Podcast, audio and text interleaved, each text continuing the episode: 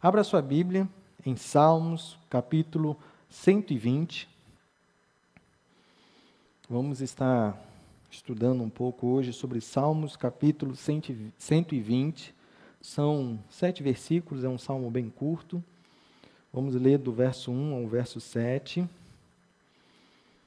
Salmos, capítulo 120, a partir do verso 1, que diz assim: Salmo 120, verso 1 diz assim: vai estar sendo projetado aí na tela para você, caso você não esteja com a Bíblia acessível no momento.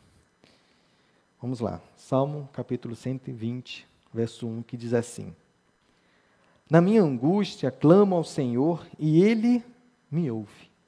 Senhor, livra-me dos lábios mentirosos e da língua enganadora. Verso 3. O que lhe será dado ou o que lhe será acrescentado, ó língua enganadora? Flechas afiadas de guerreiro e brasas vivas de zimbro. Verso 5.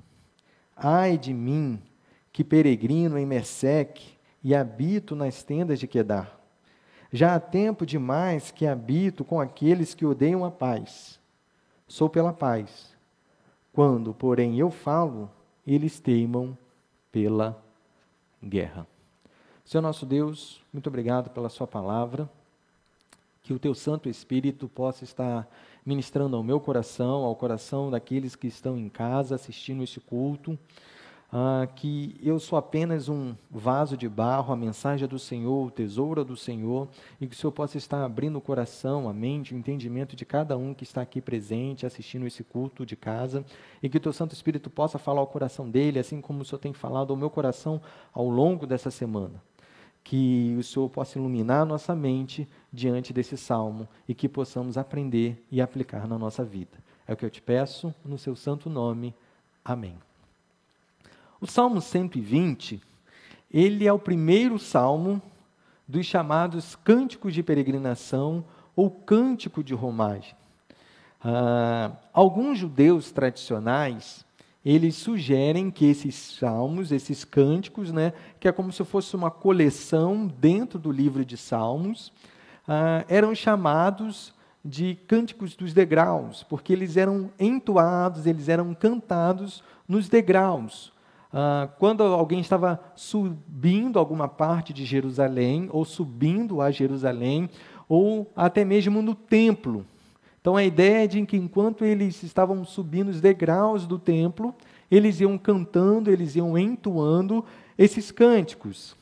Ah, contudo, pode ser que isso fosse verdade para alguns salmos, ah, mas não para aqueles que foram escritos pelo rei Davi, uma vez que o templo só foi construído com o rei Salomão, filho de Davi, muito tempo depois. Mas a questão é que esses salmos, eles englobam uma gama de circunstâncias da nossa vida cotidiana. Tanto daqueles que criam em Deus quando eles foram escritos, bem como para mim para você que crê em Deus nos dias de hoje. Nos cânticos de peregrinação, nós encontramos lamentos individuais e coletivos, como se você estivesse lamentando ou se como nós reuníssemos aqui como igreja e fôssemos lamentar juntos por alguma coisa que aconteceu. Tem cânticos de confiança, ações de graça, salmos de sabedoria e outros com uma ligação maior com a cultura judaica, mas que nós podemos aplicar na nossa vida através de princípios, por meio de princípios. Então esteja você hoje agradecendo ou com seu status se sentindo confiante em Deus lá nas suas redes sociais, ou lamentando por alguma coisa, o livro de Salmos tem um cântico de peregrinação para você. E este salmo em questão, que a gente acabou de ler, o Salmo 120, é um lamento bem pessoal, de alguém que se sente longe da sua pátria, como a gente viu no verso 5. É um estar sozinho, rodeado de várias pessoas. É alguém que está com a alma, com o coração aflito, angustiado, sobrecarregado e em conflito com aqueles que o cercam.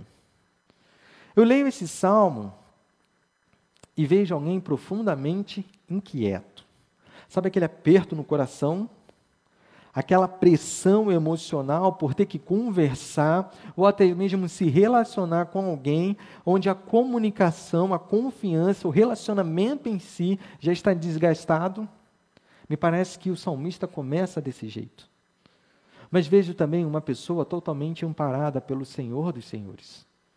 Perceba uma pessoa que, em meio às angústias da vida, ela tem plena confiança no Senhor. Você consegue se identificar nesse salmo? Com esse salmista? Você diria talvez para ele: Ei, amigo, você está falando da minha vida ou da sua? Porque é muito igual. Você consegue ter empatia por esse salmista? Ei, vamos tomar um café? Vamos comer um bolo? Deixa eu orar por você. Ou você consegue perceber que talvez, talvez, você seja a pessoa teimando pela guerra que o salmista fala, enquanto o seu próximo está insistindo pela paz. Você conseguiria enxergar hoje o seu pecado? Se você está se sentindo aflito, decepcionado, com a alma angustiada, eu quero te convidar a aprender três passos que o salmista dá para transformar o seu fardo em bênção. E esses três passos são os seguintes: grave bem, orar, confiar e suportar. Olhe novamente para os versos 1 e 2. Olha só o que o salmista vai falar. Na minha angústia clamo ao Senhor, e ele me ouve. Senhor, livra-me dos lábios mentirosos, da língua enganadora. O salmista relata uma profunda aflição da sua alma. Em meio às dificuldades, em meio aos problemas, ele faz um clamor ao Senhor. Não é um mero pedido qualquer, mas é um grito de socorro que vem lá de dentro da sua alma. A primeira coisa que o salmista faz é levar suas queixas à única pessoa que realmente pode resolver o problema. Não só por isso, mas a única pessoa que ele terá certeza da qual ele será ouvido. E qual é a pauta desse clamor? Qual é o pedido dele? Ele quer se ver livre dos lábios mentirosos e da língua enganadora. O salmista aborda o problema da comunicação mostrando a forma tanto ativa e agressiva quanto dissimulada dos seus ofensores, e assim ele abrange tudo quanto é tipo de pecado que possa ser cometido na área da comunicação entre duas pessoas, como, por exemplo, a mentira, a fofoca, a calúnia, a difamação. Nos dias atuais seriam as fake news. Os problemas na comunicação poderiam surgir ah, em resposta a outras questões. Pensando naquela época, não são poucas as vezes, por exemplo, que a Bíblia fala ah, de juízes que vendem, que se vendem ah, para poder julgar em favor ah, do mais rico. Ou seja, há uma disputa entre duas pessoas ah, e aquele que tem mais posses suborna aquele juiz para que ele seja favorável, que essa decisão seja favorável para ele. A Bíblia fala sobre isso. E essas coisas não acontecem nos nossos dias. Pense nos problemas, por exemplo, de comunicação no ambiente profissional. Provavelmente as pessoas trabalhavam, é claro que elas trabalhavam. Ah, e hoje, por exemplo, as farpas que são trocadas pelo e-mail, WhatsApp. Eu digo isso porque são os meios de comunicações que nós temos hoje. Mas o problema não é o meio de comunicação em si, mas a forma como nós nos comunicamos. Pense na comunicação familiar, por exemplo. Maridos que não amam as suas esposas e, por isso, enchem elas de palavras duras.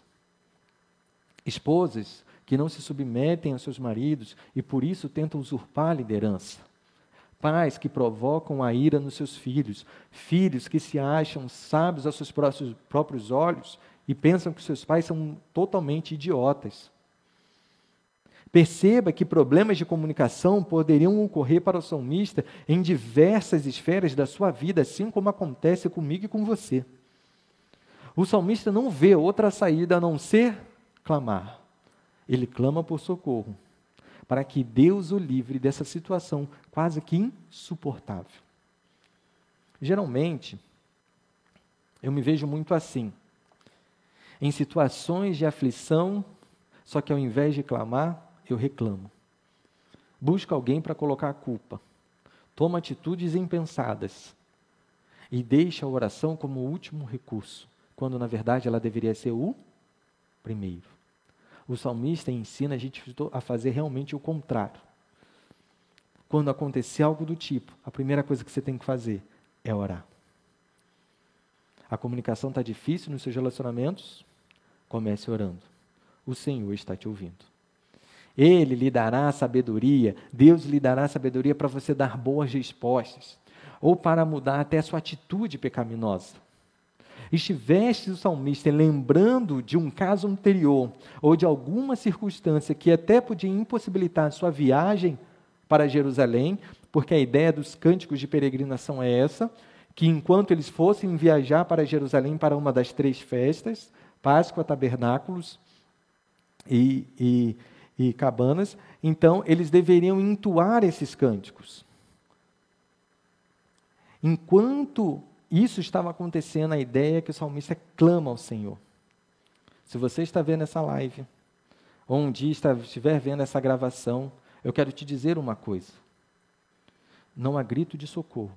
Preste bem atenção. Não há grito de socorro dos cantos mais silenciosos da sua alma que o Senhor Jesus não possa ouvir. Vou repetir. Não há grito de socorro dos cantos mais silenciosos da sua alma que o Senhor Jesus não possa ouvir. Meu desafio para você hoje aconteceu alguma coisa na comunicação com alguém, comece orando. Depois de orar, o salmista tem outro passo. E o próximo passo do salmista é confiar. Olhe novamente os versos 3 e 4 na sua Bíblia. Versos 3 e 4, que diz assim: O que lhe será dado, o que lhe será acrescentado, ó língua enganadora? Flechas afiadas de guerreiro e brasas vivas de zimbro. O salmista, no verso 3, ele faz uma pergunta retórica. A ideia é trazer a reflexão: qual seria o ganho, quais serão os benefícios para a calúnia, para as difamações, para as mentiras, para as palavras duras, para os sorrisos da frente e enganos por trás. Ah, pois é isso que o salmista quer dizer com língua enganadora. Ah, as promessas ditas, mas que não tinha nenhuma intenção de ser cumprida, as alianças por interesses, enfim. Qual que será o ganho de tudo isso? Qual que é o benefício da calúnia, da difamação, da mentira, do engano? Seria tão prazeroso assim? O ganho vai ser grande? E a resposta que nós temos no verso 4 é um gigantesco não. O salmista precisa confiar porque não há nada que ele possa fazer, o salmista, para mudar isso. Mas confiar que o Senhor vai cuidar dessa situação para ele. Por isso, a resposta do verso 4 não é o salmista exercendo a sua justiça própria.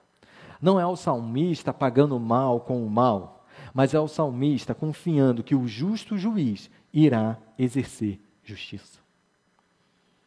No verso 4, nos indica que o pagamento daqueles que fazem uso deliberadamente da mentira, da calúnia, da difamação, das palavras enganosas, são as flechas afiadas de guerreiro e as brasas vivas de zimbro.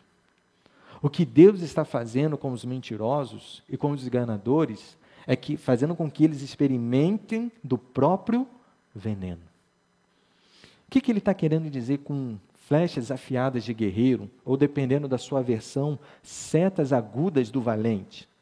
A ideia do salmista é trazer à nossa mente, ou à mente daqueles que estavam ouvindo naquela época, não um arqueiro qualquer, não uma ferramenta amadora, uma flecha ah, que não cumpre seu objetivo, mas de um instrumento da melhor qualidade, sendo usado por um guerreiro ou um valente extremamente habilidoso. Ou seja, o dano causado seria grande, se não letal. Brasas vivas de zimbro, o que, que ele está querendo dizer com isso? Zimbro é uma espécie, ou era, de madeira muito utilizada para fazer carvão vegetal, porque ela produzia um calor muito alto e durava muito tempo. Então a ideia é que assim como eles atiram as suas mentiras, os seus enganos, as suas calúnias, suas difamações, como flechas afiadas que penetram o coração, a mente, a alma do salmista, a ponto de deixá-lo em tremenda angústia, Deus irá fazer a mesma coisa com eles. Assim como o zimbro produz calor e queima durante muito tempo, as suas mentiras, calúnias e difamações iriam incomodá-los durante muito tempo. É Deus que exerce a justiça e é o salmista confiando que o Senhor fará isso. Porque lá no verso 1 ele disse: Eu clamei e o Senhor me ouviu. O salmista espera e confia que Deus, no tempo certo, exercerá a justiça.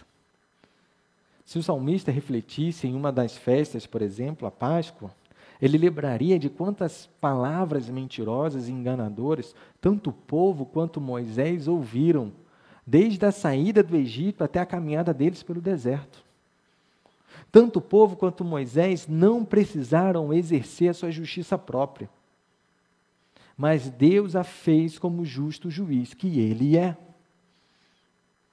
Quando Jesus alertou os religiosos da sua época a que tipo de árvore eles seriam, lá em Mateus 12, 36 e 37, ele diz assim: Digo a vocês que no dia do juízo as pessoas darão conta de toda palavra inútil que proferirem, porque pelas suas palavras você será justificado e pelas suas palavras você será condenado. O nosso erro é achar que as nossas palavras serão esquecidas pelo Deus eterno. Eu vou repetir. O nosso erro é achar que as nossas palavras serão esquecidas pelo Deus eterno. Esteja você na pele do salmista, ou esteja você na pele da pessoa que aflige o salmista, um dia você e eu iremos prestar conta até das nossas palavras para o Senhor Jesus Cristo. Uma vez que confiamos em Deus como justo juiz, chega a hora de suportar. Suportar, Rafael? Sim. Suportar. Olha o verso 5, novamente. Verso 5 ao verso 7. Ai de mim, que peregrino em Meseque, e habito nas tendas de Quedar. Já há tempo demais que habito com aqueles que odeiam a paz sou pela paz. Quando, porém, eu falo, eles teimam pela guerra. No antigo Oriente Próximo, a Mesec ficava, uma cidade que ficava na Ásia Menor, a noroeste de Israel. E Quedá era uma nação nômade que ficava no norte da Arábia, a sudeste de Israel. Mesec era uma nação gentia, e o povo de Quedá era descendente de Ismael, filho de Abraão com a serva de sua esposa H. Ambos os povos viviam em extremidades de Israel, opostos a Israel, distante de Israel e eram inimigos de Israel. Como uma pessoa não consegue morar em dois lugares no mesmo tempo, a menção desses dois lugares, distintos e distantes, significava que as pessoas com as quais o salmista estava tendo esse tipo de problema, problema das, das mentiras, da língua enganadora, se comportavam como pessoas que não amavam o Senhor, que não temiam ao Senhor, que não obedeciam ao Senhor e que não estavam inseridas na aliança do Senhor. Não me parece que fosse fácil viver em algum desses dois lugares com pessoas que não amavam ao Senhor, que não temiam ao Senhor, que não obedeciam ao Senhor, que não estavam inseridas na aliança do Senhor. Mas também não é fácil conviver com pessoas que dizendo amar a Deus, temer a Deus e obedecer a Deus, na verdade, fazem somente de aparência e não de coração. Não deve ser fácil suportar um ataque de alguém que diz amar a Jesus, temer a Jesus, obedecer a Jesus, alguém que esteja inserido na nova aliança por meio do sangue de Cristo Jesus lá na cruz do Calvário. Não deve ser fácil suportar mentiras e enganos de pessoas que se dizem uma coisa e as suas atitudes são outras. Esse tipo de ataque parece ser bem mais destrutivo quando é alguém próximo, quando é o seu, seu cônjuge, seu pai, seu filho, o irmão aqui da igreja, o seu amigo, o seu colega de trabalho do que quando vem de alguém distante ou estranho a você. Um parêntese aqui. Eu não estou dizendo que você deve ficar quieto para tudo que você é questionado ou para tudo que falam sobre você. A Bíblia em Provérbios 26, 4 e 5 vai nos ensinar que nós devemos responder ao tolo segundo a sua estultícia, e isso vai depender do momento. Há momentos que precisa de uma resposta. E vai ser momentos que você precisa ficar calado.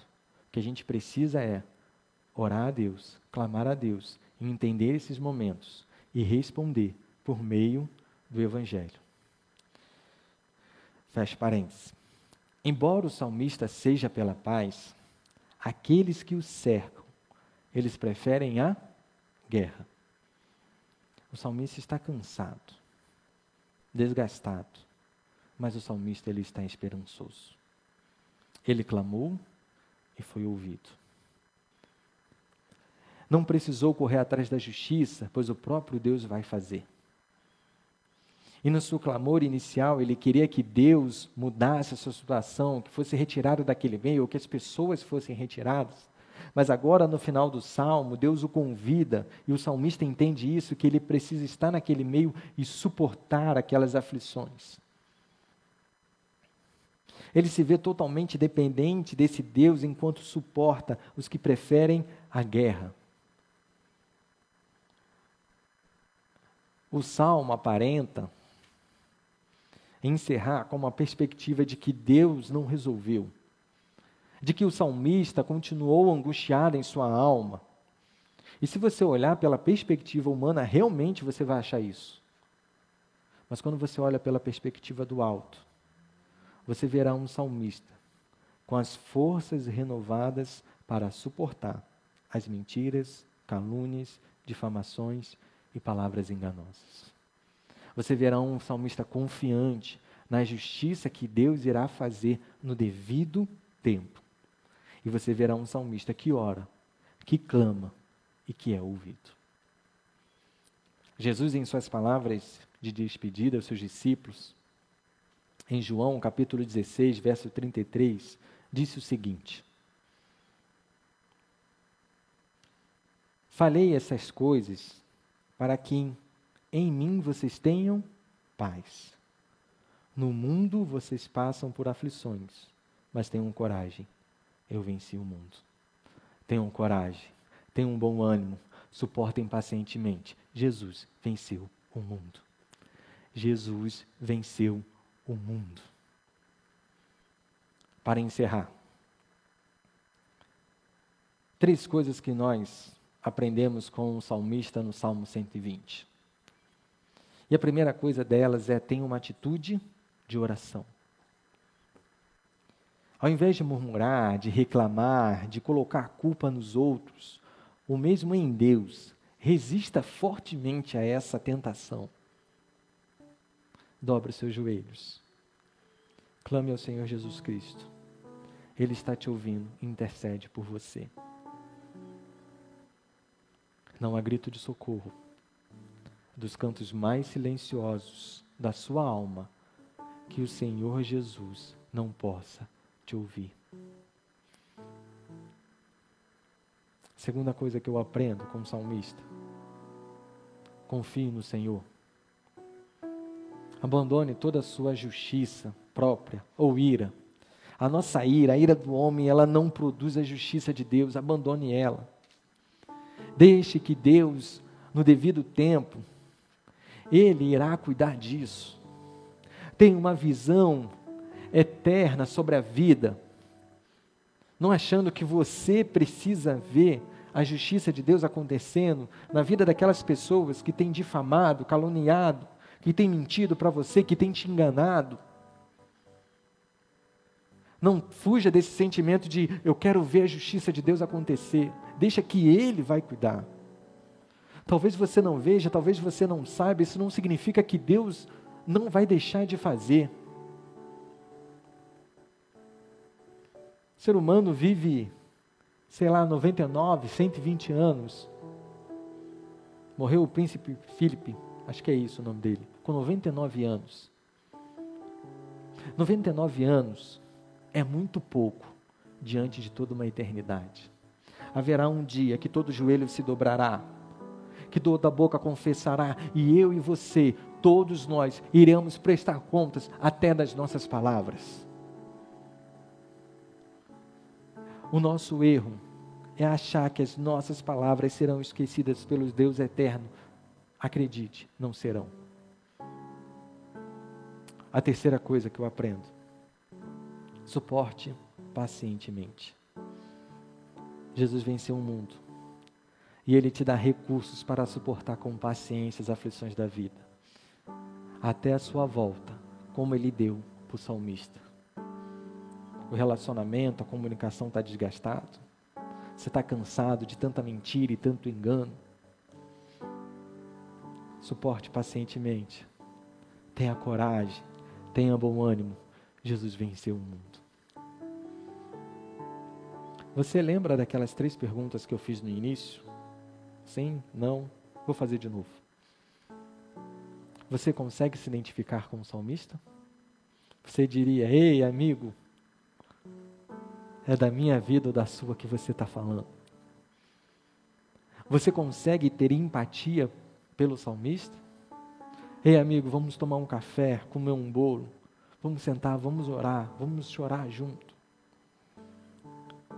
Você consegue perceber que talvez você seja a pessoa que está teimando pela guerra, ao passo que o seu próximo está insistindo pela paz? Você consegue enxergar o seu pecado? Eu quero que durante essa semana faça a você mesmo essas três perguntas. E se tiver alguém passando por essa situação, tome um café, coma um bolo e ore juntamente com ela. Feche seus olhos, eu quero orar com você. Senhor nosso Deus, eterno Pai, Deus amado, Deus adorado, muito obrigado pela Sua palavra. Muito obrigado por nos ensinar como lidar com mentiras, calúnias e difamações. Muito obrigado por nos ensinar que até em problemas de comunicação, a primeira coisa que nós devemos é recorrer ao Senhor, é clamar ao Senhor, porque o Senhor nos ouvirá. Muito obrigado por fazer-nos enxergar que a nossa justiça, a nossa ira não produz a sua justiça. E que devemos confiar que o Senhor devemos confiar que o Senhor irá resolver e irá exercer justiça.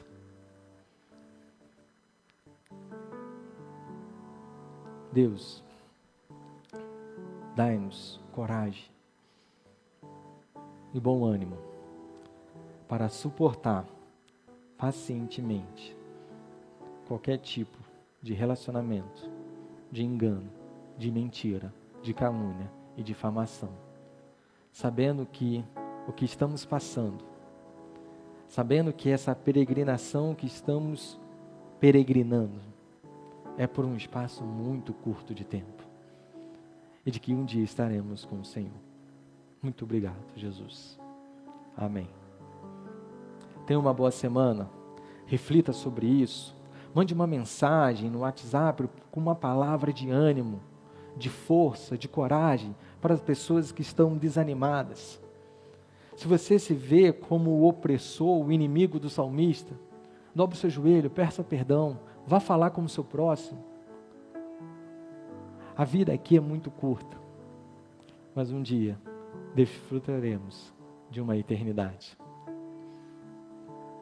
A graça do nosso Deus, graça de Cristo Jesus, o amor de Deus, nosso Pai, e as consolações do Espírito Santo sejam com todos aqueles que aguardam a vinda de Cristo Jesus. Amém e amém. Tenha uma boa semana. Deus te abençoe. E lembre-se: se alguém disser para você que eu morri, é mentira. Terminou minha peregrinação. Eu fui morar no céu. Deus te abençoe.